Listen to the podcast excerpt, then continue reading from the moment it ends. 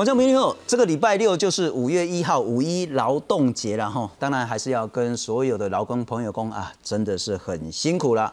那今天呢，我们要来谈一谈，从一部韩国的纪录片叫做《索命物流厂》。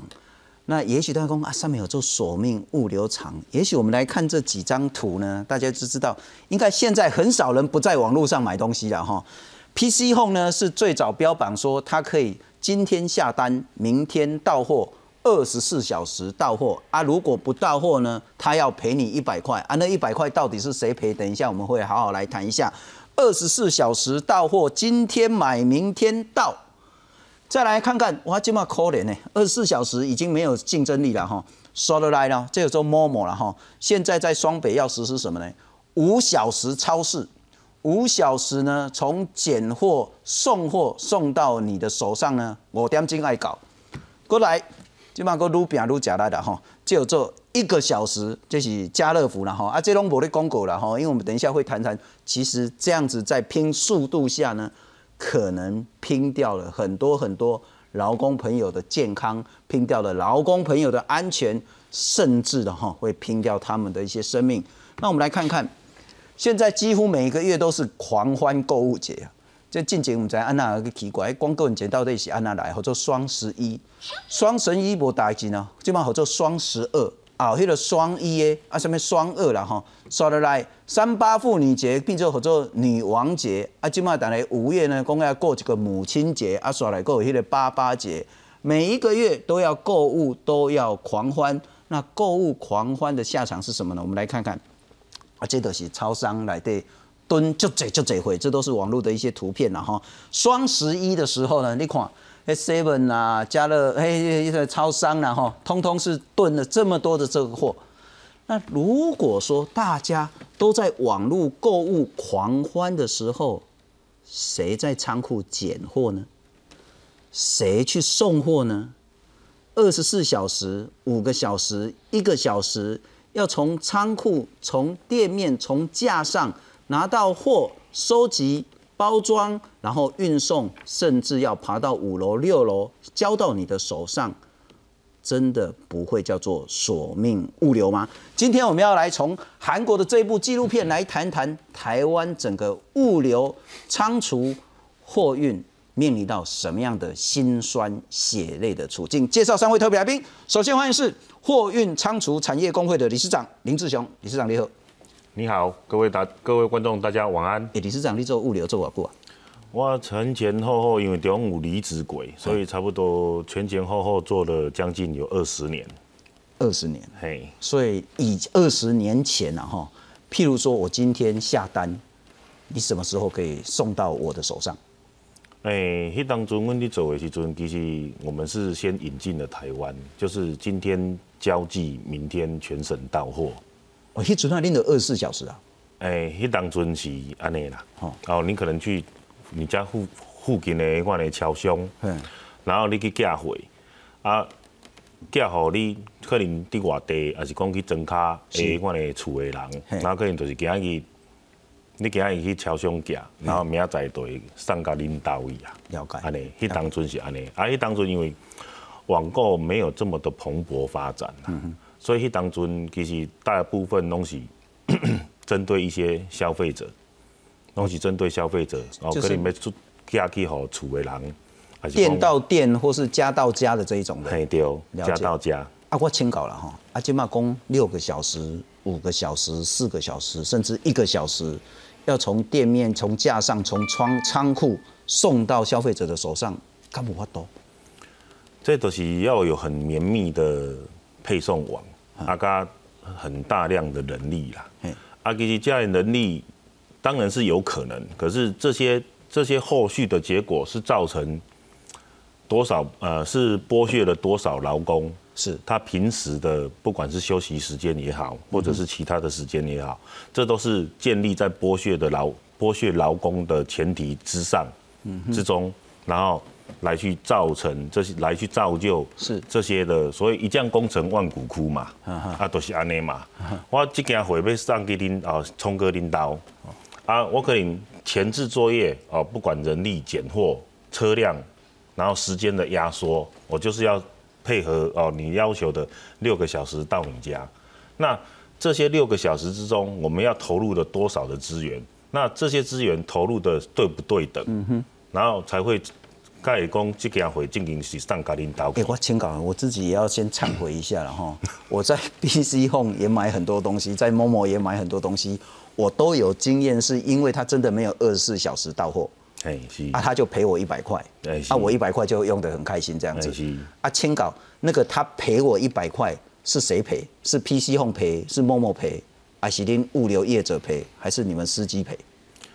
诶，正常来讲吼，这类所在吼，变讲有当时啊，嗯，我们物流我们物流业的汽车货运，汽车货运会去跟大型 KA，所谓的大型 KA 都是 PC Home 嘛，啊哈，某某东升深深加物流仓。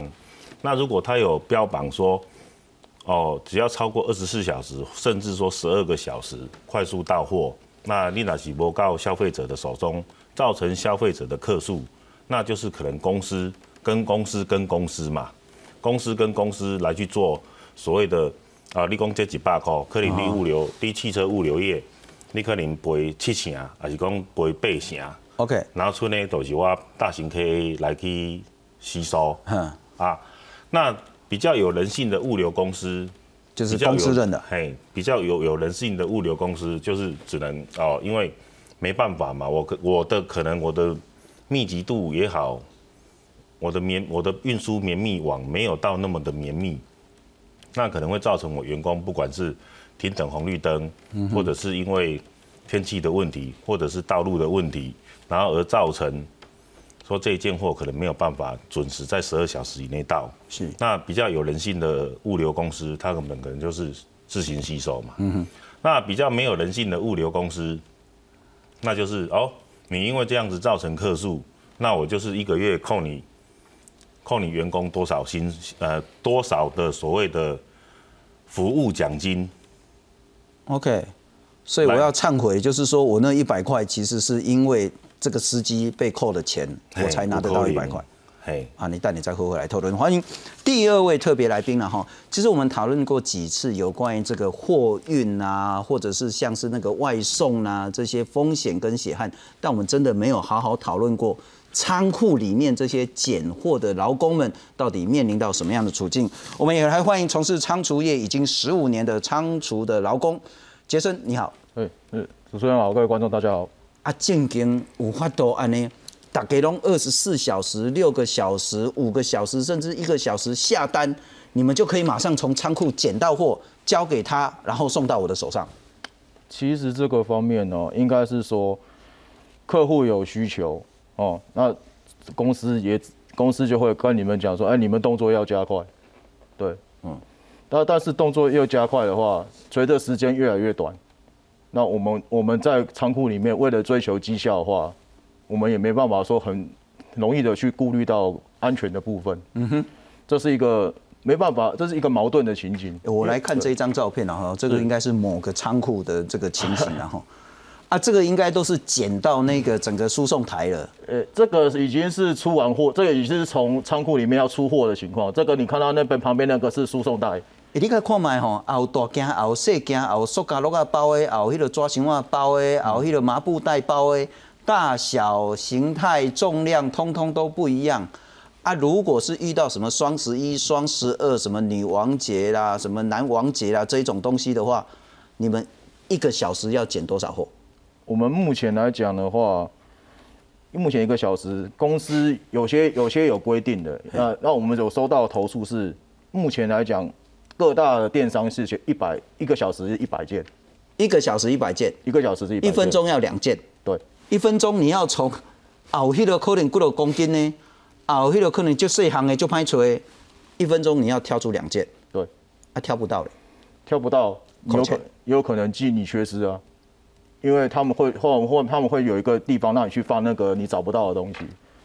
对，等到你后来可能回过头来，他可能有些人拿错范围去了。是，但是但是你那时候没找到。哎呀，我听搞了哈，像是最近啊，开始天气越来越热啊，仓库有没有冷气啊？没有。啊，所以温度大概都多少？我们这边收到会员投诉最高的是三十八度。三十八度，室内气温三十八度，湿度湿度七十八，然后你又一直走，一直劳动，在三十八度的高温环境下，对，没啊，错。敢不会丢刷？基本上在仓库里面工作，热热中暑、热衰竭已经是常有的事，习习以为常。啊，丢刷还是请病假不？公司会给你个休息去休，叫你去休息室休息一下。有没有钱？呃，公司是不会说去扣钱啊，但是就是可能休息的时候问你说啊你好了没有？哦，休息一两个小时还可以啦。嗯他啊，可不可以休息个一两天呢？呃，没办法，没办法，他说这个基本上不会让你休息，除非你有医生证明。但是医生证明他也要看。了解，我们等一下再来好好谈这个问题。然后，当然欢迎我们的是前台北市的劳工局局长，现在的立法委员赖香玲，香玲姐你好。啊，各位观众，大家晚安。等一下特别请教你，然后现在整个劳动法令对于仓储货运是不是足够完备，以及是不是有很明显的漏洞？接下来我们要来看看这个短板的韩国的很年轻但是非常优秀的 NBC 的记者。他自己呢深入这些物流仓储业来去看看为什么他的这些很多劳工高工，千万你就不要做这个行业，做这个行业你撑不过三天，三天内必死无疑。不过呢，我们要特别强调呢，因为这个版权呢，我们只买在线上网络上播出，所以呢，待会公共电视的朋友呢，大概有话说只能看到两分钟。如果要看到完整的二十几分钟的纪录片的话呢，在九点十分，包括呢在我们的主题之夜秀，然后呢在其他的包括有话好说，包括 P Sharp，也包括公式家，我们都可以同步的看到相关的这些影片。如果说给你看模不要紧，然后三十天一个月内呢，都可以在公式家看到这一部完整的。韩国谈到索命物流厂，我们先来看看。 여기서 통근 버스를 타고 2시간 반 걸려 CJ 옥천 물류센터에 도착했습니다. 처음 맡은 건 내일이 멈추지 않도록 작은 택배를 골라내는 일. 그런데 생각보다 쉽지 않았습니다. 레일 돌아가는 속도가 엄청났습니다. 지금 이 장면 일부러 화면을 빨리 돌린 게 아닙니다. 실제 속도가 이 정도입니다. 잡으려다 놓치고 잡으려다 놓치고 집중해도 실수가 나올 수밖에 없었습니다. 레일에 택배가 쌓여가자 관리 직원이 달려와서 직접 빼내기도 했습니다. 저뿐 아니라 다른 일용직들도 비슷했습니다. 무시무시한 속도에 맞추려고 뛰어다니고 사다리를 타고 레일 사이를 넘나들기도 합니다. 그래도 조금이라도 늦어지면 눈총을 받기 일쑤입니다.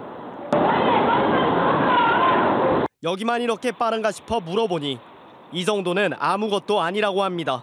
내일 속도가 너무 빨라요. 아 이거 이거는 이거는 여기는 물 들어가야 이렇게 2시간을 일한 뒤 스티로폼 상자를 레일에 올리는 작업에 투입됐습니다. 쌀이나 김치같이 20kg이 넘는 물건을 쉴 새 없이 옮기다 보니 손목이 시큰거렸습니다. 다들 땅바닥에 앉거나 레일에 기대서 쉬고 어떤 분은 포장 박스에서 한숨 돌립니다. 그나마 1시간 다 채워서 쉴 수도 없었습니다. 한 달 전 사망한 50대 노동자가 바로 이 일을 하다가 쓰러졌습니다. 가을 새벽이라 꽤 쌀쌀한데도 턱턱 숨이 막혀 옷 벗고 일하는 사람이 많았습니다. 좋은 걸 바라면 안 돼요. 좋은 거를 바라면 안 된다. 몸 괜찮으세요? 너무 나쁘시고 햇빛을 못 보니까 끝나고 가면 뭐 이제 잠깐 햇빛 받다가 자야 돼. 쏟아지는 졸음을 견디며 일하다 보니 어느덧 해가 떴습니다. 과장이 아니라 한 번이라도 여기서 일한 사람이라면 누구나 가혹하다고 느꼈을 겁니다. 哎，杰森，我请教了哈，刚我们看到是韩国的情形，啊，逮完干模一样，啊，那一里秀秀秀秀秀，啊都没有快转，就是这样秀过去去搬货呢。其实那个秀过去的应该不是货，是我们人呐、对，是我们人在秀过去的。哎，我给各位看一个手板哦，这个手板，这是什么？这个是我们平常拣货的时候，哎，我们的速度，也就是说，我们你看我工作在这边工作七个小时，我总共走的步数是三万两千六百一十七步，走的走的路程是二十二公里，七个小时。你就在仓库里面一直走，一直拣货，一直走，一直拣货。对，没错。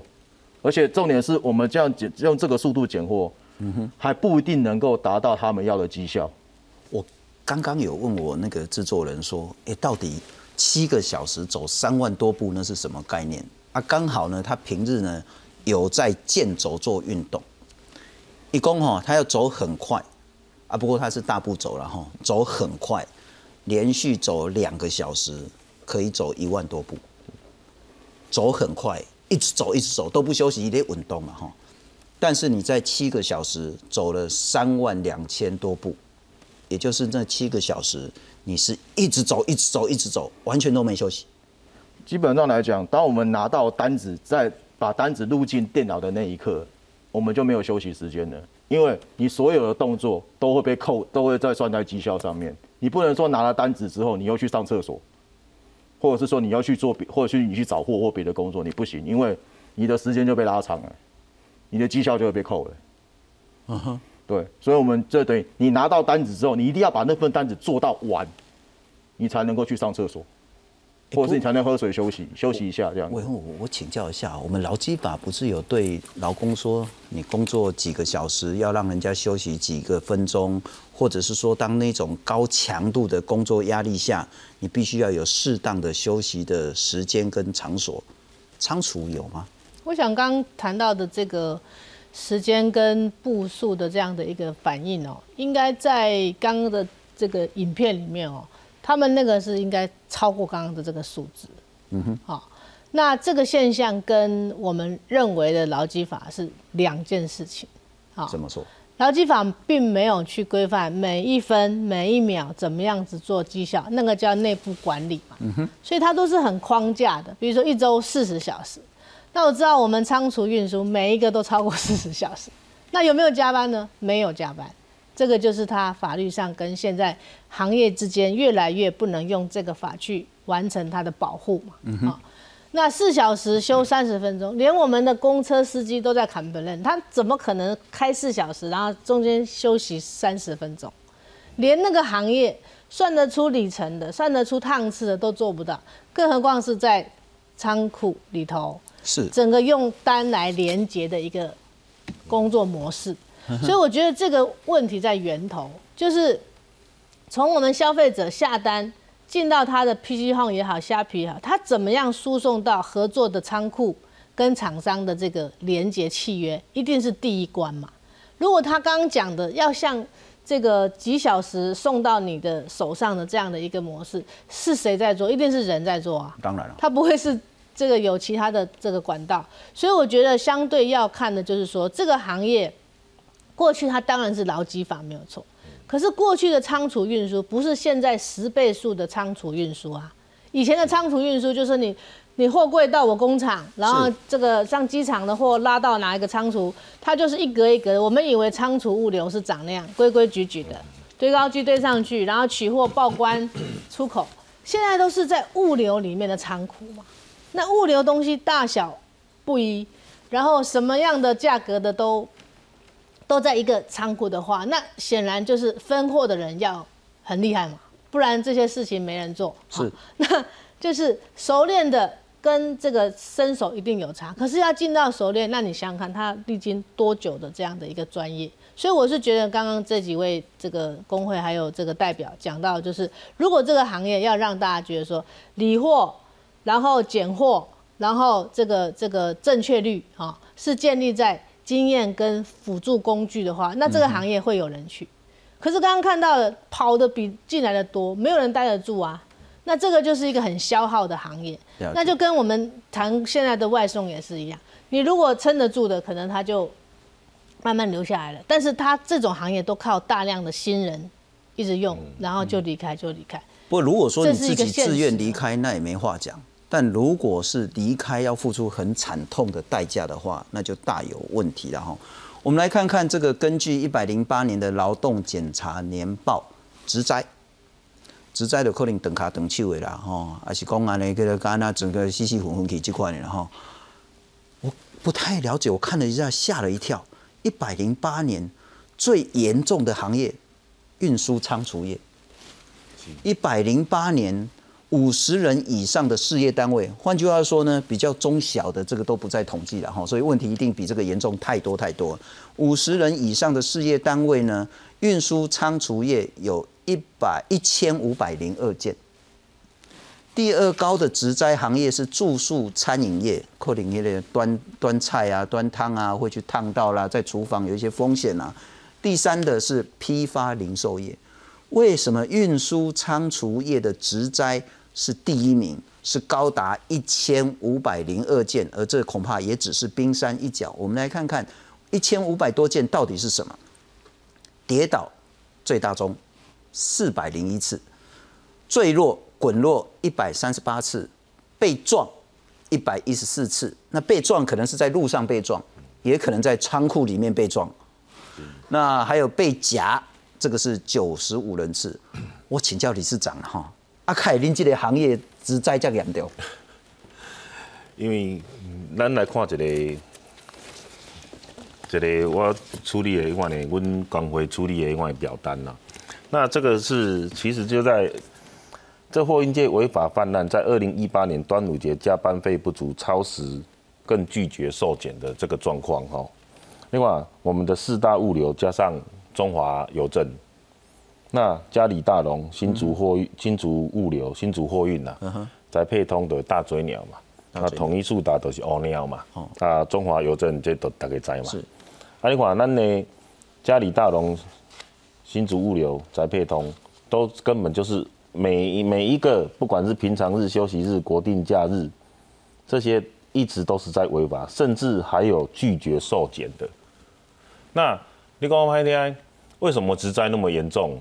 因为我逐工都是爱超过十二个小时的上班时间。我早起七早八早出起来，嗯，阮囝可能恁兜的囡仔还未精神的时阵，你都爱出门上班啊。等你回去的时阵，恁兜的囡仔又搁困去啊。嗯。阮这个我们这个行业啊，有当时啊，拢会拢会开个玩笑啦，讲今日你登去的时阵，无一天，哎，恁囝可能精神啊，哎，叔叔，叔叔，你是谁？都会有这个问题嘛。啊，一个人他的休息时间如果都不够，嗯，那他还有多余的精精精力，然后去注意他可能四周围。会发生的任何危险嘛？另外，请会被撞，那其实在我的了解，那个可能就是上下，也有可能是上下班途中，啊哈，所发生的工伤，那这样子也是算我们的职灾之一嘛。那跌倒，还有甚至说滚落，那像我据据我所了解的，那跌倒这一块或者是滚落的话，在去年的部分的话，也，哎，我的会员工会，然后我的会员工会就是。呃，嘉里大龙啊，新竹物流、宅配通这些，还有统一速达，那这会员工会里面也有发生过一件，那明明劳动部已经认定说它就是职灾，可是这个莫名其妙的公司竟然还可以提出上诉，说他们认为他某部分是职灾，可是某部分是自己本身的因素，自己可能哦，都像以前啊，啊你。台湾拢无迄款的劳工，劳工会破病啦。那是正经有发生什么代志，拢是伊家己有病嘛。哦，台湾没有过劳死，都是劳工有病这样子。对啦，对啦，对啦。台湾没有过劳死啦，都是劳工自己有病啦。嗯。啊，你都会看到讲，咱这个公司，咱这个我们这个行业，就像我讲的，如果你今天你的休息时间都不够了，你怎么还有多余的精力说，你要去不管是防卫驾驶也好，是，或者是。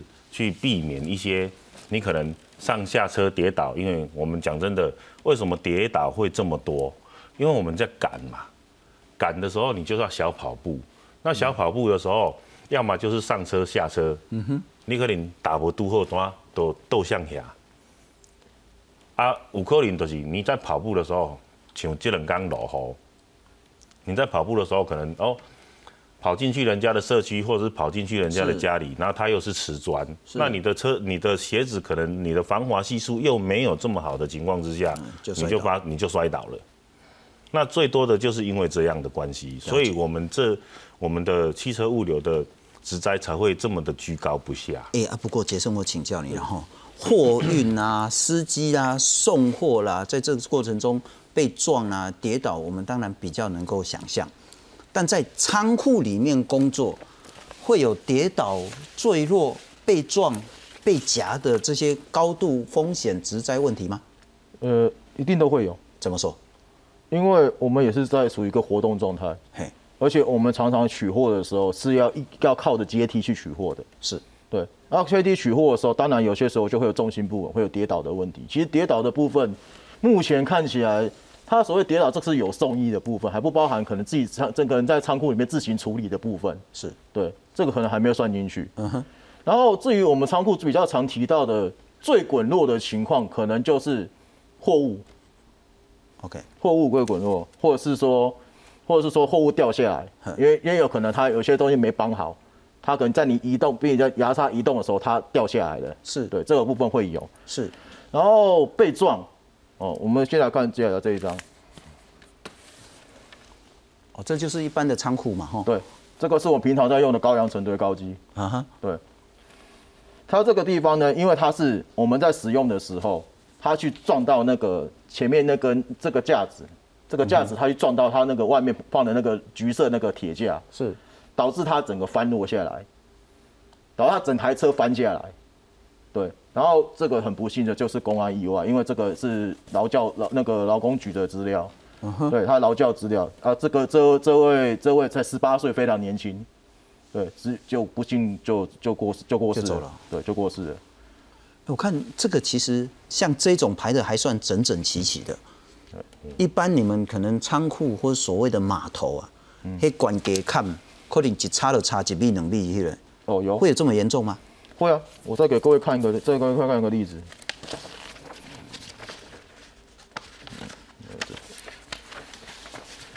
呃，这这一张的话，就是之前的，啊，这个是也是案例之一啊。家里大龙，他这个这个情况是，他的那个理货员，因为他的站板可能是他那个司机想要后来要取走，啊，然后他可能理货员在这边作业嗯，他只是想把这个胶膜割掉，他从上面要抽两块站板走，因为他可能就是理货员那个司机他不需要这么多站板，是。他抽掉两个，结果他作业的时候他走到这边来，然后这边有个这边有个这边前面有个窟，这边有有个高低差，嗯对对对。他就从面就要摔下去。我那高低差应该也有七八十公分吧？因为你的货车，因为你你的你的码头一定要对着货车，是货车的尾端要对着，是，对，要不然你就要装那个升阳升阳器，让一个铁板伸出来，它才有办法上下货。嗯，对，所以一定影响货车有多高，这个码头就有多高，而且这个码头还算矮的，因为它只是一般的三点五吨。我们以前有，我们以前的工作还有遇过那种整柜的那种三那个三十五三十五吨、四十二吨，甚至那种拖车的那种那种那种高度。那各位可想而知，那高度有多高？最起码一公尺多吧？对对，所以摔所以摔下来，这个也是三天后不治。啊这样，对，直接直接直接，因为他是后脑着地，这个案例是后脑着地，这也是劳工，这个是劳工局的资料。所以我们来看看，其实韩国当然是那个很重要，拍了一部纪录片在检讨韩国自己的网购宅配物流的问题。可是同样的问题，恐怕不是在韩国，在台湾也是一样的严重。我们来看看。在家动动手指，完全不用出门就能轻松购物，而且商品送到消费者手中的速度还越来越快，从二十四小时大幅缩短成六小时，甚至一个小时。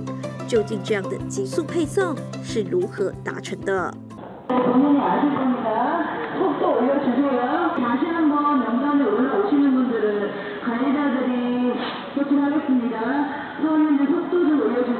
一名韩国记者前往一家主打二十四小时到货的物流公司卧底一上工他先是差点被地上的货品绊倒接着又看到货架上的物品乱塞一通危机四伏。类似的情况也在台湾发生啊里面的环境基本上蛮压抑的然后时间性很强所以要求的要求的时间很要很要很紧急。本公司来讲，大概一个小时至少要到一百，一百一百件为主，对，一百以上才是一个达标的情况。对，如果低于这个标准的话，可能就会被遭受惩处，或者是正职可能就会被扣扣掉年终奖金啊、红利啊、福利之类的东西，然后可能临时那个派遣员工可能会就是直接解聘。加上仓库多半是铁皮屋，只有几只电风扇，根本不足以散热。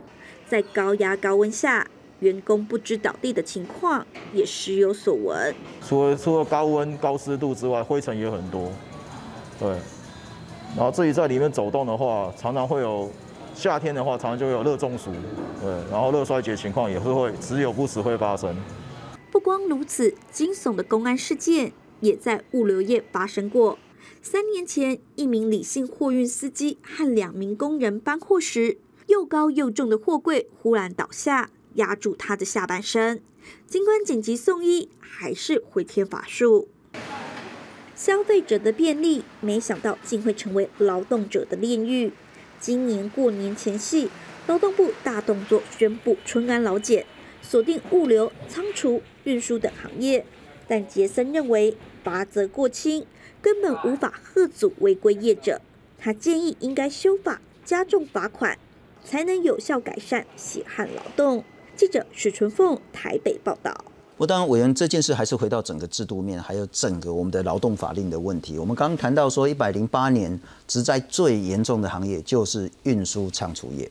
那我们也谈到说它的职灾的这些类型。不过，我们来看看，确实也有劳检然后那包括在一月到二月的时候呢，有劳检了八千多个场次。那其中呢，物流仓储只有三个场次而已啊。所以换句话说，公部门对于物流仓储的劳检那个几率。次数是低到不像话。那其中呢，虽然这么少的劳检场次呢，还是查到像是嘉里大龙物流呢，延长工时超过法定上限，违反七休一的规定，所以罚了四十万。我还是想回到这整件事情，当我们看到那么多的职灾，当我们看到所谓的劳基法并没有被严格的遵守，当我们看到劳工们面临到那么恶劣的职场环境的时候。在制度上似乎有一个很大的漏洞。我想我之前在劳动局的时候，哈，我们当然是择行业加强检查，择行业检查就有一个针对性，然后他专案检查完，他可以复查再复查。所以我在台北，台北的比较大的行业就是像卖场嘛，啊，像我们内湖区有综合性的卖场，运输业有综合的行业，媒体业，那。仓储运输这个角度呢，我觉得过去大家对于检查的这个，因为资源人力不足，所以过去都查比较高风险，像营造工地啦，啊，或是像一些大型工厂，像桃园非常多大型的工厂，有锅炉的，危险性高的，所以大家过去对物流仓储呢，不太觉得你们的风险那么高。其实是这十年来，什么一一一。什么十一双十二宅经济啊，使得很多以前在在货运仓储的都是年长的，做做这个行业比较久的。因为我刚刚讲，过去台湾的仓储运输其实收入非常的好，因为它就是做国外这个进出口贸易的仓储，大型的电子工厂的出货等等。物流这件事情呢，改为家庭生活的这个产业类型之后，整个就改变了。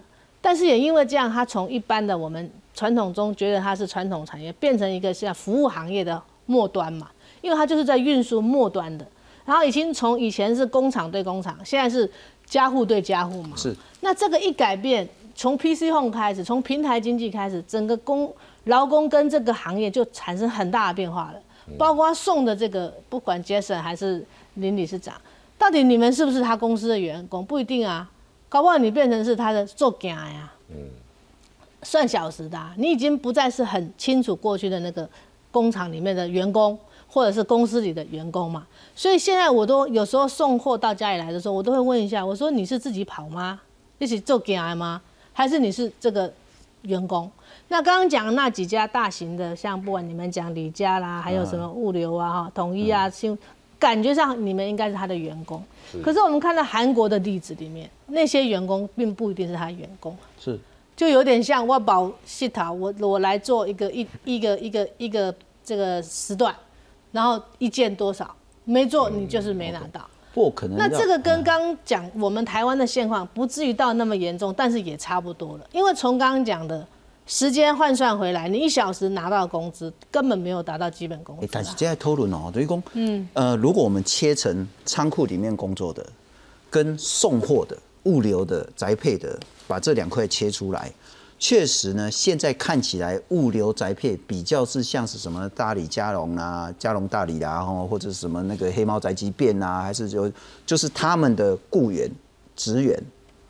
可是这个形态在改变，有穿制服的感觉上是也未必啊但。是你看，起码一个小时到货，哎，伊拢叫向上，叫熊猫上，叫 Uber 一直上，是啊，他黑的是代送，报酬的呀哦，黑的是承揽的呀哦。对，哎对哦，所以您您基本上大多数拢是所谓的正式雇员，受劳基法保障的这一种雇佣关系是啊。但是如果是所谓的那一种请外送员送的，还就家己来弄掉，登去家己购物赛。哎对啊，对哦，因为目前的话，因为像我刚才提的这些，其实大部分都是我们都是这些公司的雇员，这是毋庸置疑的，我们都是有牢固关系。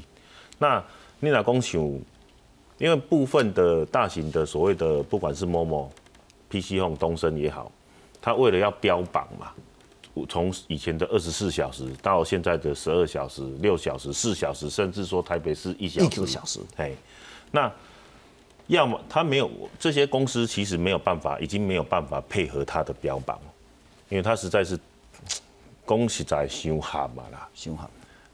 哎，啊，当他没有配合这些标榜的时候，他怎么样？他就自己要么就是自己招员工，所以很多你看像台北市或者是一些什么比较都心区的，你就会看到一些呃 Momo 的宅配车，或者是 PC Home 的宅配车，那那个可能就不一定是雇佣关系的、哦，哎，那个有可能就不一定是雇佣关系。那甚至说比较小件的，或者是呃，他可能啊，假设台北市台北市好了，嗯他本来设定一个人啊，他的业绩量有到一百件的话，是，那他可以请一个员工。可是当他有萎缩，因为这个市场很竞争，哎，台湾每年有上百亿的宅配市场，这个宅经济。那当他的市场可能被其他的标榜更快，甚至哈讲公开拍天，那老公标榜半个小时而已，哦，我半个小时的又打打趴你一个小时了。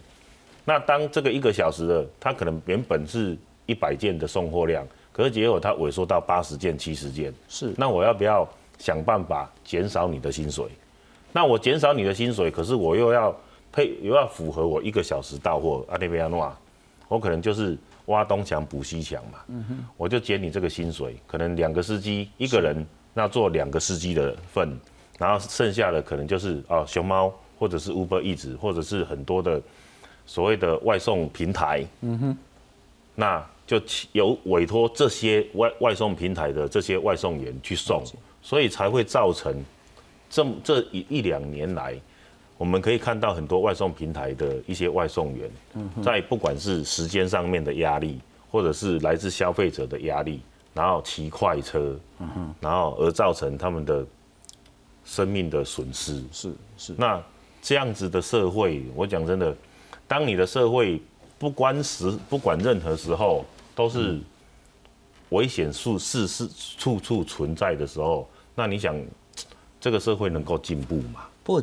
在韩国那部纪录片播了之后，韩国确实有引发一波的讨论。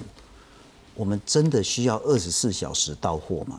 我买一双鞋子，真的有急着说，我今天上午买，然后明天早上我就要拿到，所以要穿起来嘛？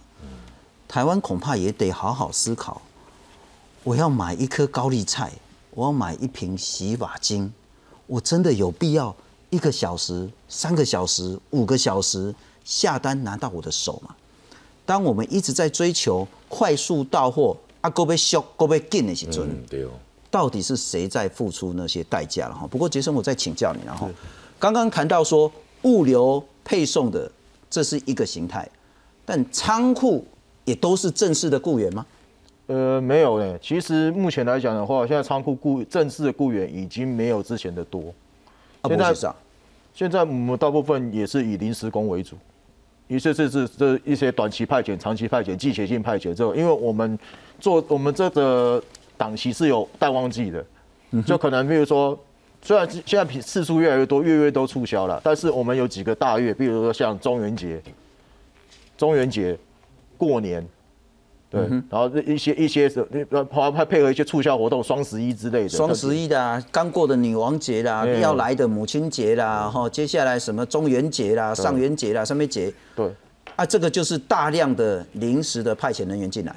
对，我们最高的我们最高的时候有大概一个仓库里面大概因为去就像我比我举去我举疫情刚爆发那一年好了，就去年以去年为例，去年疫情刚爆发的时候，在仓库里面我所听到最大量单件，单单日就五万多件，五万多件那个已经爆掉电脑荧幕的数字哦，那个数字都已经五位数字排在那边都已经卡住电脑荧幕了，对。现场的我们最多的时候，一个一个区域里面大概就有就有大概将近一千多人，一个小区域那个出货码头面就一千多人在那边作业，大部分都是派遣。大部分都派遣。啊，派遣的意思就是说，如果你出事了、跌倒了，甚至死翘翘了，他都不会用正职员工的方式来去给你抚恤、来去赔偿。其实他们都会讲的，因为因为他们会有讲一些行前教育嘛，之前教育，但是我觉得台湾的之前之前教育根本就形式，大部分都以形式带过来。我说真的，了解啊。不过委员，我要再请教了哈。刚刚我们谈到很多，包括那个雇佣的形式的这些问题，包括职场环境的问题。可是我们来看看，确实我们现在包括劳基法、包括治安法里面都有讲到高温环境。你要想哦，刷得来热人的时阵，三十七度、三十八度，体感温度都超过四十度。你在仓库铁皮屋下工作，嘿，热死人。但是我们的高温环境只讲哪些呢？锅炉啦、金属锻造啦、搪瓷啦、玻璃啦、电石啦、烧窑这些，仓库不在内。仓库你热到四十度，黑是领导的代志。我们没有任何一条法令可以保质保障这些劳工们在高热的仓库下工作的安全。那我们讲说，如果这个环境是三十三度的话，这已经算高温了。三十三度的话呢，每个小时做十五分钟要休息四十五分钟，这是极为高的温度哦。可是刚刚杰森说，无啊，因窗口四十度呢，啊，咱是讲三十三度，爱做一休三。可是呢，这只规范锅炉啦、金属啦、玻璃这些业者，仓储是不再规范的。所以就算到四十度，也许到五十度，立马是周盖系不会有法令的保障。治安法有谈到，但是这是很笼统的，要防止高温呐吼。啊，治安署长也有谈到说，虽然室内的工作空间不适用高温作业规范，但是呢，你雇主还是要提供通风设备，避免直灾热危害。那我还是想叫，那为什么我们在法的部分就漏掉了仓储业者？我想仓储它概念上它只是一个空间，是它不像像一般的工厂，它你说它是不是仓储？它不是嘛？它里面在运作，有它的这个制程，有所有的这个空间上，比如说刚刚讲的锅炉，它也在工厂的厂区内嘛，只是它叫锅炉区。锅炉区里面一定的这个温度呢、湿度要调控的话，工人要穿戴的配备，在治安法里面的相关设施规则写得很细。所以物流仓储还是要讲，大家都认为它是一个流动性的过程而已，放一下货要出去，货不是放在那里一年两年嘛，它马上就要离开的，所以它把它变成一个生产线 conveyor 的一个设计，所以人在里面呢，感觉上好像是一个流通性的。那我认为刚刚这个署长讲的这个也不太是说他在这个规范上面是呃没有在这个空这个叫做高温作业环境的标准，不是这样讲的，还是可以去做治安卫的检查之后，发现你刚刚讲超过几度这个部分要配多少个这个电风扇。空场空这个这个厂区高度里面要设通风通风扇，这些程序其实在设厂的时候是要有一定规范的。个四十多啊。对，所以是空间里面货吨太多，没有流通嘛，就是它原来的空间只能用三层高，你就给它搭五层，这就违建呐、所以是厂区内的违建，以及人里面的人流本来就是只能说呃五百人，结果刚刚一个、来个临时工挤进一千人，这完全违背原来在工厂内规范的人。那你进一个卖场都要有人的数字，对不对？但何况是物流仓储？是所以我觉得这件事情严格讲，如果说这几个大型的厂都已经这样严重的话，那整个就是说对于仓储货运业的规范，其实可以重新回过来，因为这次刚好修了职灾保险的规范，那就来谈预防这个仓储运输的预防的项目要重定，因为已经发展成一个拥挤的空间，快速流动，然后人挤进去哈，而且三不五时就什么节，基本上就已经不是过去讲的所以也真的期待，包括我们的立法院。须要重新调整。是，包括我们立法院给政府更多的一些是监督，以及更好的一个法律的保障了哈。不过我们也来谈谈物流的部分啊，特别是那种都会区，其实也不是双北了哈。你说台南、台中、高雄也都是这样子。讲起来好像要两个人一起送货，可是很多时候可能是一个人，嗯，是。一个人要开车、要搬货、要卸货、要送，这个时候问题就很大了。我们来看看。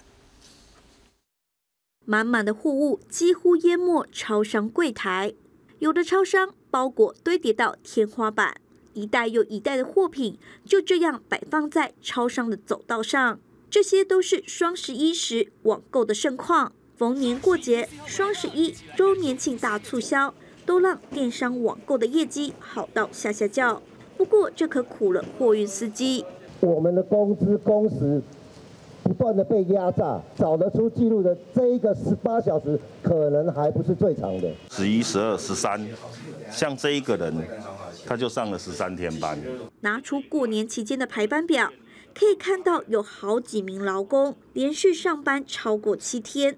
工会表示，只要是旺季，就有可能发生过劳，而疲劳驾驶的结果，也酿成了不少悲剧。三年前，一名货运司机因为打瞌睡撞死两名国道警察以及一名驾驶。事后调查发现，原来这名司机当天上班长达十一个小时，还已经连上二十二天班，雇主因而挨罚三百万。不过工会炮轰，即使开罚再多次，业者也不怕，因此呼吁政府必须从公路法四十七条下手。如果业者多次违规，迟未改善，就应该要求停止部分营业或废止营业执照，才能终结血汗物流。记者许纯凤整理报道。不过理事长，我还是请教了哈，起码包括说那个送到人家家里跟送到店超商的，这个到底对于你们司机、货运业者、工人有什么差别？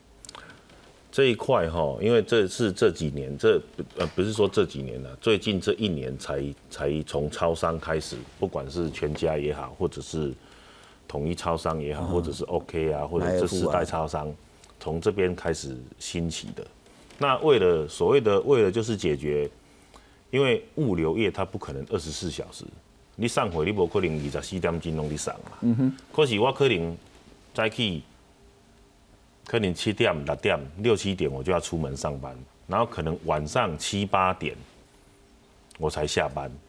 那也因为政府的所谓的日加班不得超过十二小时的上限，所以变说，可是这些。这些相关的消费者，他可能每天就是上班十二小时。是，那物流业也因为顺应这个所谓的劳基法的修改修正，那也相对的比较有稍微合法一点。那也要求说，员工可能你上班最多就是只能十二小时。可是对这些消费者，对他们来讲，啊，我嘛是赶快八点下班啊，啊，你嘛八点下班，还是讲你七点下班，啊，我回我要去代替。所以超商这这四大超商就想出了，哎，那你干脆超商取货，哎，超超商取货，我超商就是二十四小时嘛，嗯，你欢喜当时来你就来嘛。可是这样子，对对消费对消费者来讲，它是方便的，是。可是对我们物流司机来讲，又是另外一个挑战了，因为超商比我们的宅配更便宜，啊，钱。他没有，他不需要这么多的人力，他也不需要这么多的，甚至他也不用那么多的燃料。超商取货的这个物流跟你们的物流是不一样的系统啊。哎，对哦，不一样的系统。可是它的系统会相对的，它可能一件运费只要四十块、五十块。你看嘛，你看你划一下，你不管是去其他平台，你要说电取，电取可能三十块、四十块、五十块。嗯。可是我宅配可能就要一百块。了解。哎。阿边公这样子无形之中又侵蚀了这些我们的汽车运输业的这些利润，又被超商赚走了。那为什么又对我们汽车或呃我们这些司机又是另外一个挑战？是当你的营收下降的时候，那公司难道他要一直它也不是盈，它不是慈善事业，它是盈利单位嘛，那也不可能说，我我赚一百亿的时候，我讲我养五千人，发出来吧。哎，